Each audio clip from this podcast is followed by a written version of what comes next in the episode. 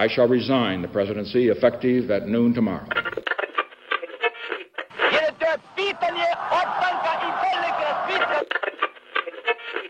Sejam todas, todos e todos muito bem-vindos a mais um episódio de Mundo de História. E no episódio da semana eu vou falar sobre um xará meu. E inclusive eu me chamo Henrique justamente em homenagem essa figura que foi Henrique IV da França. E aproveitar para falar também brevemente, porém com muita qualidade, informação e verdade sobre as guerras religiosas na França, o massacre da noite de São Bartolomeu e o valor de Paris.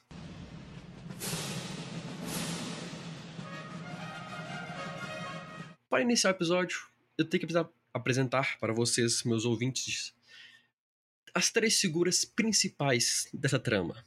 O primeiro é Henrique IV, como ficou conhecido posteriormente, mas na época apenas Henrique de Navarra, filho de Joana III, rainha de Navarra, um pequeno reino que atualmente faz parte da Espanha. E Henrique era descendente distante de Luís IX da França, então ele tinha sangue francês. Ele foi educado militarmente, um conhecimento que se tornou muito útil, pois ele participou ativamente de lutas durante as guerras religiosas. Atravessando a fronteira de Navarra, nós chegamos à França para falar de Margot de Valois. Valois, a pronúncia afrancesada que nós aprendemos na, na faculdade, mas temos que chamar de Margot de Valois, ou Valois, como preferirem. Margot era francesa, filha de Catarina de Médici, rainha e rainha regente, posteriormente, da França. Foi escritora, além de rainha, teve um livro escrito por Victor Hugo sobre sua história, um livro que inclusive virou filme, fica a recomendação para ler e assistir um filme, mas com atenção, pois o filme e o livro a registram como ninfomaníaca e até mesmo incestuosa. Há acusações falsas que foram levantadas contra ela para atacar sua honra. E a última pessoa é justamente a mãe de Margot, Catarina de Médici. Ela era esposa de Henrique II e quando esse morre, ela assume como rainha regente.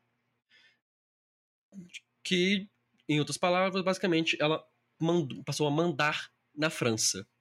Ela tinha três filhos uma filha, a Margot, como eu falei, mas também era mãe de Francisco II, Carlos IX e Henrique III da França. Durante seu reinado, ocorreu várias das batalhas, várias guerras religiosas, e ela morre em 1589 por decorrência de problemas pulmonares. Mas que guerras religiosas eram essas? Para falar dessas guerras, primeiro tem que voltar lá em 1517, quando ocorre a Reforma Protestante, quando o protestantismo é criado na Europa, quando a igreja é dividida e essa reforma foi encabeçada por Martinho Lutero na, na atual Alemanha, mas não quer dizer que o protestantismo ficou preso apenas ao luteranismo. Pelo contrário, nós tivemos várias vertentes do protestantismo.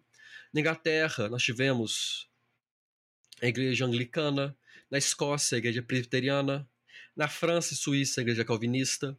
E é justamente essa igreja calvinista que se popularizou na França. Em uma França empobrecida, uma, com uma grande crise econômica, que passava dificuldades. Uma França que, apesar de todas as dificuldades, estava presenciando o boom, a divulgação da impressão. E essa impressão, essa técnica nova de impressora, permitiu que um livro se popularizasse muito, que é justamente a Bíblia. E em contexto de uma crise, de uma satisfação e da popularização do cristianismo, o calvinismo ganhou muito poder, ganhou muita força na França. Calvinismo vem justamente do, creio que posso dizer, da cabeça do momento, que era Calvino. Eu não vou entrar aqui em detalhes exatamente sobre qual visão do protestantismo defende o quê, posso fazer esse outro episódio. O foco nesse episódio é justamente como o protestantismo bateu de frente com o catolicismo. E eu ressalto aqui que eu vou usar também, durante o episódio, o termo huguenote, ou huguenote, que é basicamente um termo para se referir aos protestantes calvinistas. Mas por que teve confusão? Por que nós tivemos briga? Porque a França era um reino católico, e muito católico. A Europa, como um na época, ainda era extremamente católica. Os protestantes, apesar de crescendo em número, continuavam sendo perseguidos, o que gerava, obviamente, satisfação, mal-estar e revolta.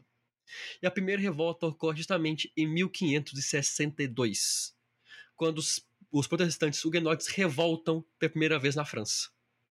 Uma revolta dura aproximadamente um ano e ela acaba com o chamado Édito de Amboise.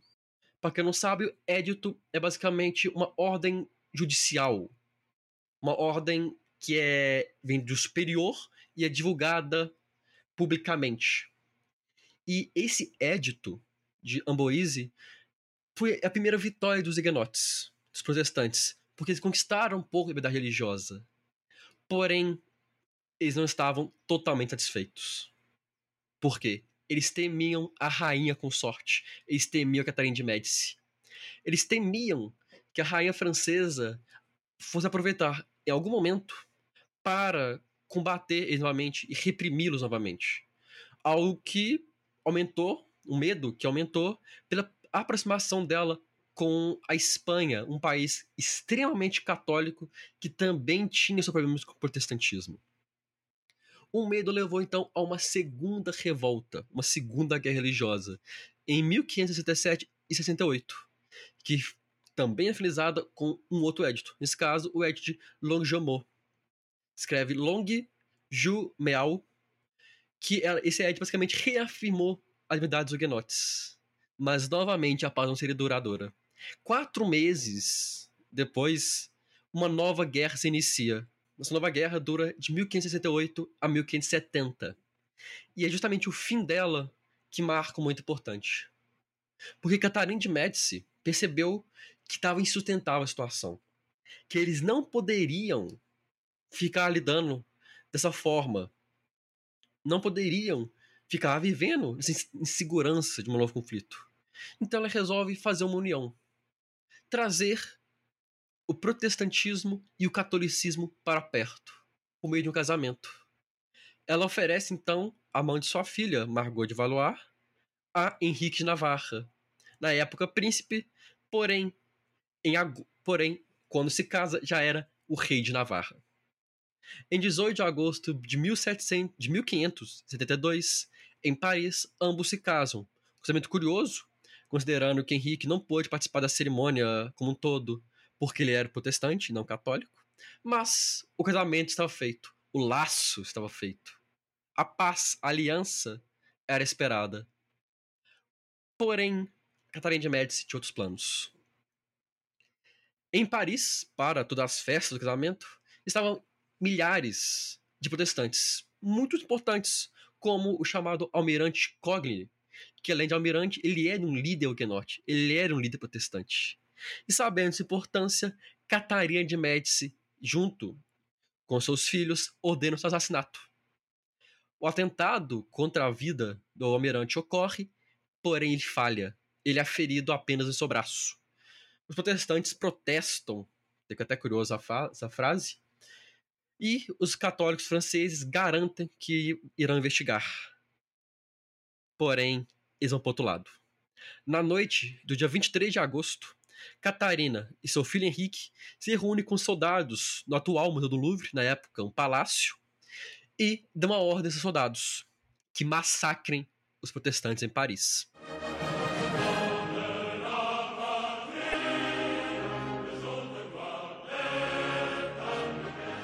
Com a ordem dada na madrugada do dia 24, que é o dia de São Bartolomeu, sinos tocaram por Paris e o massacre começou por semanas o massacre estava em curso na França. A coroa tentou impedir, mas o massacre só foi acabar em outubro de 1572. Ele fica conhecido como o massacre do dia ou da noite de São Bartolomeu por ter começado no dia desse santo, e ele ceifa a vida de 3 mil protestantes em Paris, matando mais dezenas de milhares em todo o reino, com as mortes chegando a cerca de 70 mil. Então, por motivos religiosos, para tentar manter o comando, o poder catolicismo, 70 mil pessoas foram assassinadas em um massacre fora nas guerras anteriores. E, obviamente, os protestantes, os huguenotes, não aceitariam isso. E, obviamente, uma nova revolta se iniciou. Porém, nesse caso, uma revolta que foi negativa para os protestantes. Os protestantes são derrotados e um novo edito é criado, ou publicado, no caso o Edito de Bolonha, que reduziu a liberdade, a liberdade dos huguenotes. Eles agora poderiam praticar sua fé apenas dentro de suas casas. E se quisessem praticar fora delas, precisavam ser em três cidades específicas da França. Ou seja, massacrados, humilhados e com suas liberdades tomadas. A situação da França estava cada vez pior, cada vez mais caótica. Uma situação que piora dois anos depois, em 1504, quando o Duque de Anjou, que era o herdeiro do trono francês, morre. Na ausência de um herdeiro, quem assumiria o trono? Pela linha sucessória, o trono deveria ser entregue para Henrique de Navarra, o marido de Margot de Valois. O que obviamente causou um mal-estar do catolicismo. Primeiro, ele era protestante. Ele tinha lutado contra a França. Ele era excomungado pelo Papa. Como um excomungado protestante vai assumir o reino? Obviamente, isso era inaceitável. Tendo, sendo assim, uma guerra se iniciou. Uma guerra entre Henrique de Navarra, Henrique III da França e Henrique Duque de Guise. Essa guerra, de uma forma muito criativa, foi chamada de Guerra dos Três Henriques. Ela dura cinco anos e o fim dela, ou pelo fim militar dela, ocorre com a vitória de Henrique de Navarra. E ele passa a ser, então, pelo menos no papel, o rei francês. A dinastia de Valois, como poderosa dinastia governante, chega ao fim. Inclusive, posteriormente, Margot de Valois se separa do seu esposo, Henrique, e morre. E morre junto com a dinastia e com toda a história dos Valois. Porque eu disse que ele estava apenas teoricamente como rei. Porque muitas cidades, incluindo a própria capital francesa, Paris, se negavam a aceitar um rei protestante.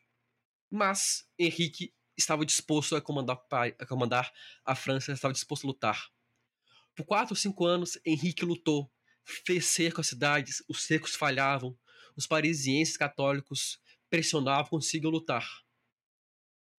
E ele percebeu que, de fato, um protestante nunca poderia comandar Paris. E aí vem aquela fase do lado do começo, de qual o preço de Paris. Nas palavras de Henrique, Paris vale uma missa. Essas palavras teriam sido ditas por Henrique de Navarra quando ele aceitou a sua conversão para o catolicismo. Sendo assim, convertido para o catolicismo, é coroado Henrique IV da França, oficializando uma nova dinastia e um novo, um novo período, um novo período para a história francesa.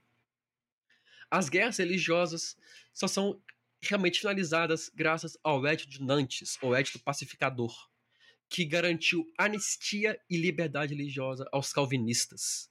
A França foi pacificada, pelo menos pelos próximos 120 e poucos anos. Pacificada, Henrique IV comandou a França por um reinado próspero, um reinado produtivo de desenvolvimento econômico para a França até a sua morte em 1610. Mas, mesmo assim, ele entrou para a história como um rei, um militar e aquele que foi capaz de trazer paz às guerras religiosas da França.